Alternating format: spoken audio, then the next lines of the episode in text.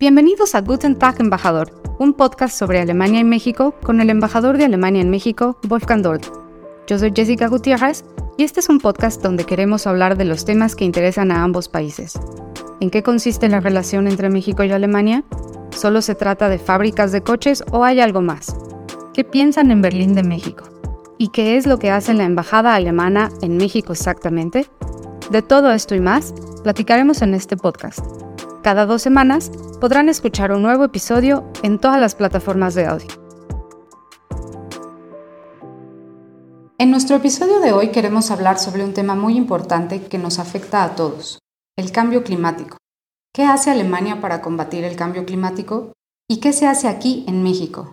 Sobre esto estaré hablando hoy con el embajador Wolfgang Dold. Guten Tag, embajador. Ja, hallo, guten Tag. Me emociona mucho hablar sobre este tema porque, bueno, tienes razón, es verdaderamente importante. El cambio climático es algo que nos preocupa ya desde hace algunas décadas, pero en los últimos años hemos visto que el clima está cambiando cada vez de manera más dramática y rápida en todo el mundo y cómo esto nos está afectando directamente a cada uno de nosotros. Embajador, ¿cómo percibe usted estos cambios? Bueno, si somos sinceros, desde 1972 el Club de Roma ya había alertado sobre eso. Y tampoco es que faltaran las señales de advertencia de la naturaleza. Pero por supuesto tiene razón, estamos viviendo estos cambios y sus efectos con eh, mayor regularidad y cada vez más de cerca. No solo estamos viviendo un verano muy caluroso o un invierno más seco, Casi cada mes se rompen nuevos récords y esto en todo el mundo. En Europa acabamos de vivir uno de los inviernos más secos desde hace medio milenio. Fíjate, medio milenio. Hay muchos lagos y ríos que han sufrido sequías fuertes y eso en Europa. ¿Y aquí en México? Aquí en México también se notan claramente las consecuencias, todos ustedes pueden verlo. El año pasado hubo una sequía extrema en el norte del país, además de inundaciones y huracanes que cada vez aparecen con mayor frecuencia y fuerza. Más de la mitad de los municipios mexicanos son vulnerables o muy vulnerables ante el impacto del cambio climático, según datos de la Secretaría de Medio Ambiente. Entonces, ¿es solo el clima el que está cambiando? No solamente. El cambio climático también tiene una dimensión social. Las personas con más dinero pueden adaptarse más fácilmente a los cambios, mientras que otros no tienen esta opción. Por eso el cambio climático aumenta las desigualdades entre la población y además hay un aspecto de seguridad.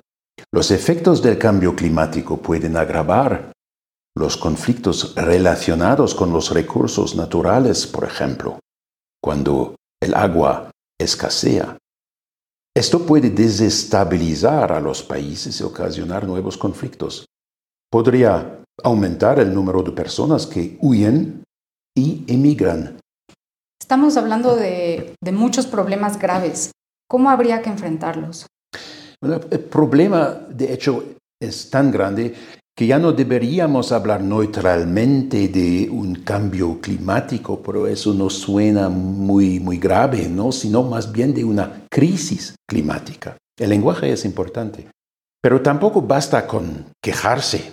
Y creo que el mundo ya se dio cuenta de eso. Y con ello me estoy refiriendo a los países, pero también a cada ciudadano y ciudadana. Se trata de un problema global que afecta a todo el planeta. Por eso requiere una solución global. Si un país actúa por sí solo, eso no basta. Por suerte, existe una coordinación global desde hace más de 25 años. En las cumbres del clima de cada año, todos los países del mundo se reúnen y acuerdan juntos medidas para llegar a una solución. Hablando del calentamiento global está la famosa meta de los 1.5 grados Celsius. ¿Nos podría explicar qué significa esto?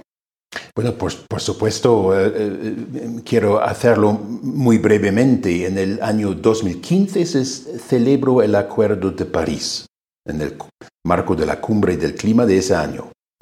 El Acuerdo de París es un eh, acuerdo muy importante de todos los países del mundo. En el acuerdo, los estados partes se comprometen a limitar el calentamiento global muy por debajo de los 2 grados hasta el año 2100. Eh, Esto quiere decir que los países están intentando reducir sus emisiones de tal manera que el aumento de la temperatura global alcance a ser posible solo 1.5 grados. Y la meta 1.5 grados no es una meta que definieron los políticos durante una conferencia, no, sino que los científicos dijeron, este es el umbral de dolor del planeta.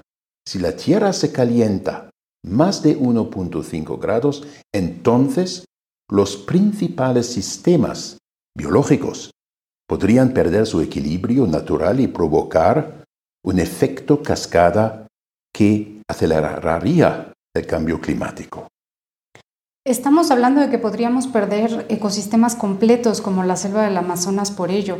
¿Qué es lo que hacen estos países para alcanzar esta meta? Bueno, una parte central del Acuerdo de París son las contribuciones determinadas a nivel nacional. Todos los estados parte se han comprometido a determinar qué tanto van a reducir sus emisiones de efecto invernadero hasta el año 2030 y cómo se quieren adaptar al cambio climático. Desde el 2020 estos países tienen que ajustar o actualizar sus objetivos climáticos cada cinco años, aunque estos nuevos objetivos tienen que ser más ambiciosos que los anteriores. Por ejemplo, la Unión Europea se comprometió a reducir sus emisiones a más de la mitad, es decir, 55%, hasta el año 2030 y a alcanzar la neutralidad climática hasta el año 2050. Pero, embajador, los países ricos del mundo pueden alcanzar mucho más fácil estos objetivos. Solo si se tiene la tecnología, los recursos suficientes, o sea, suficiente dinero, se puede avanzar rápidamente en esto. Así es, correcto. No todos los países tienen las mismas condiciones y obviamente han sido hasta ahora los países industrializados los que han contribuido mucho más al cambio climático. Hay que decirlo, hay que verlo. Pero justo este no es un problema que solo lo puede solucionar el llamado norte rico del mundo. Como ya dije, todas las partes del mundo están siendo afectadas y afortunadamente todos los países están trabajando juntos en la COP para alcanzar el mismo objetivo. Ahora, los países industrializados se han comprometido a aportar 100 mil millones de dólares cada año para la financiación internacional de la lucha contra el cambio climático antes del año 2025. Esta financiación fue un tema central en la última cumbre en Egipto 2022 y creo que estas grandes inversiones y, eh, esfuerzos conllevan oportunidades enormes. No solo estamos combatiendo la crisis climática, sino que también se abren excelentes oportunidades para crear empleos y nuevos sectores industriales. ¿Cree que todavía es realista detener el calentamiento global? A veces uno se quiere dar por vencido. Eso, lo entiendo muy bien, pero no debemos eh, darnos por vencidos.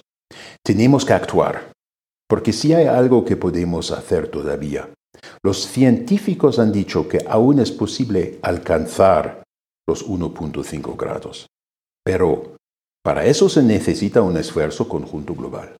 Está científicamente comprobado que estaríamos pagando un precio muy alto al final si seguimos como hasta ahora. Y no solo en cuanto a la naturaleza y nuestras sociedades, sino también en cuanto a la economía. Hay estudios que han demostrado que los daños económicos serían más graves al final si no actuamos. Lo bueno es que sabemos ¿Qué es lo que se tiene que hacer? Conocemos todos los enfoques políticos y las tecnologías necesarias para reducir las emisiones a la mitad en todos los sectores antes del 2030. En Alemania hemos visto que esto se puede lograr muy rápido. Después de la invasión rusa a Ucrania, transformamos nuestro suministro energético en un lapso de ocho meses y construimos infraestructura nueva en tiempo récord. Ahora ya no importamos gas ni petróleo ruso. Es cierto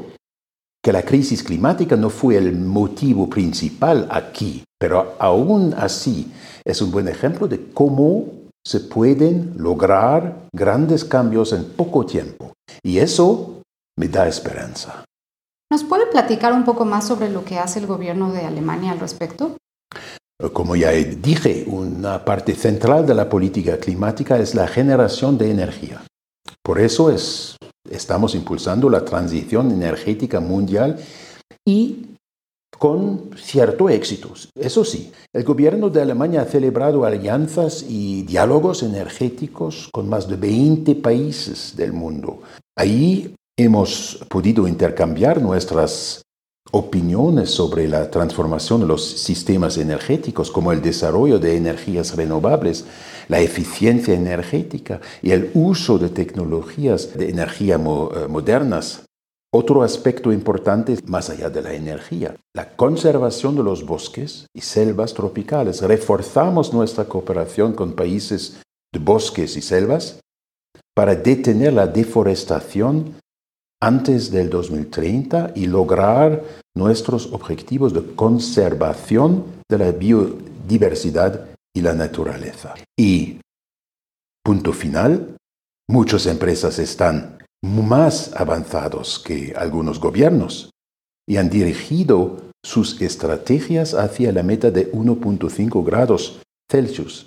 Por eso, es fundamental para las empresas que invierten en México por ejemplo, que puedan tener una producción sostenible y sin emisiones. Cada vez más hay eh, plantas eh, industriales que generan su, su, propia energía renovable. Eso tiene dos ventajas.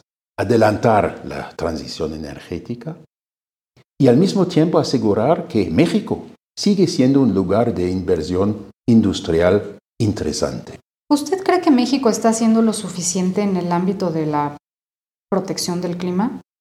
México ha firmado todos los acuerdos internacionales relevantes en el ámbito del clima, entre ellos el Acuerdo de París de 2015. Para poder cumplir con estos compromisos, México tiene que perseguir sus objetivos con ambición y resolución como todos nosotros. El uso de energías renovables es crucial en este contexto. Me da mucho gusto que el gobierno mexicano haya presentado recientemente algunas iniciativas interesantes, como el Plan Sonora, que busca construir enormes parques solares y un centro de tecnología verde. También quieren empezar a explotar litio, que es indispensable para los coches eléctricos y con ello para una movilidad sin emisiones. Siempre tenemos que tener en cuenta que los retos también esconden oportunidades. México tiene un enorme potencial en el uso de fuentes de energía renovable. Incluso en los sistemas de circulación y transporte se pueden reducir considerablemente las emisiones, lo que no solo ayuda al balance climático, sino que también mejora bueno, la, calidad de vida en nuestras ciudades gracias a, un aire más limpio y menos ruido. Embajador, para la embajada y para usted como embajador en México, ¿qué significa la política climática concretamente? ¿Qué acciones toma la embajada en este tema? Para que no hablemos de cosas solamente abstractas, me gustaría dar un ejemplo concreto. Hace poco visité uno de los proyectos de la cooperación entre México y Alemania. Fue una heladería en León, Guanajuato, que tiene paneles solares en su techo y que gracias a ello ha reducido su cuenta de luz a casi cero. Los costos para la compra de los paneles se pagan en pocos años Y las tarifas son bastante más bajas que el recibo de luz de antes. La dueña del lugar también estaba muy contenta por eso. Esto es solo un pequeño, pequeño ejemplo, pero demuestra las grandes posibilidades que nuestra cooperación también le puede ofrecer a la llamada gente común. La alianza energética con México que, que tenemos entre expertos está enfocado en el hidrógeno verde, el combustible del futuro. Un estudio fundamental de esta alianza energética demostró que el potencial económico de México en este área es muy alto. De hecho, ya hay un proyecto piloto interesantísimo en Campeche. Aquí están desarrollando métodos de producción de hidrógeno verde a partir de energía solar y e-, eólica. Y eso se puede usar para fabricar amoníaco verde, un elemento básico para los fertilizantes. La verdad, este proyecto me, me, me di mucha ilusión. Embajador, usted ha mencionado varias veces a los gobiernos y las empresas que tienen que hacer un esfuerzo para combatir la crisis climática. ¿Hay algo que pueda hacer cada uno de nosotros como individuo? Absolutamente, por supuesto. Todos estamos siendo afectados por la crisis climática y todos podemos hacer algo para reducir las emisiones. Hay cosas pequeñas y grandes que cada uno de nosotros puede eh, hacer, empezando por el ahorro de agua y energía en nuestros, eh, nuestras casas, por ejemplo. En cuanto a la movilidad, eh, si se trata de caminos cortos, podríamos dejar el coche e ir a pie o en bicicleta. Aquí en Ciudad de México, por ejemplo, se puede andar relativamente bien en bici, depende por supuesto donde vives. En la embajada tenemos unas bicis para nosotros, nuestros trabajadores que se usan regularmente. ¿Sabe? Aquí se trata de cada uno se mire con ojos críticos y eso es algo que me hace falta a veces. Lo que pasa es que uno prefiere ver la paja en el ojo ajeno y no la viga en el propio. Así dice la Biblia en el Sermón de la Montaña.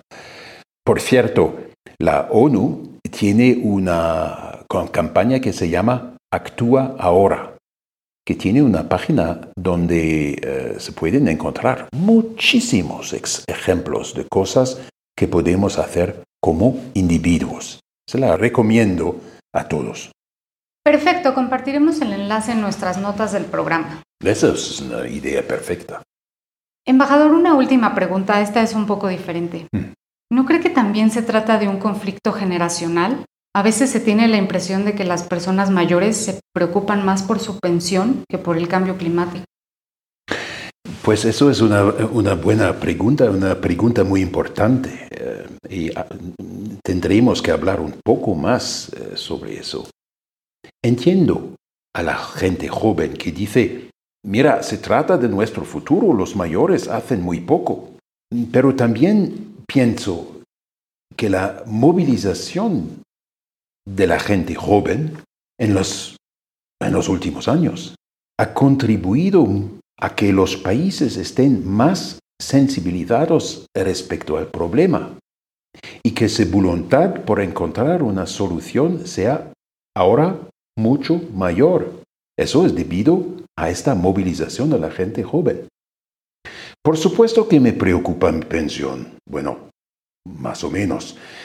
Pero me interesa aún más saber cómo vivirán nuestros nietos el día de mañana y el que sigue. Y creo que eso es la respuesta central a su pregunta. Creo que es un tema tan importante que nos acompañará por mucho tiempo, así que podríamos hacer otro episodio sobre esto en el futuro. Con mucho gusto, Jessica, me parece una excelente idea. Hasta la próxima en Guten Tag, embajador.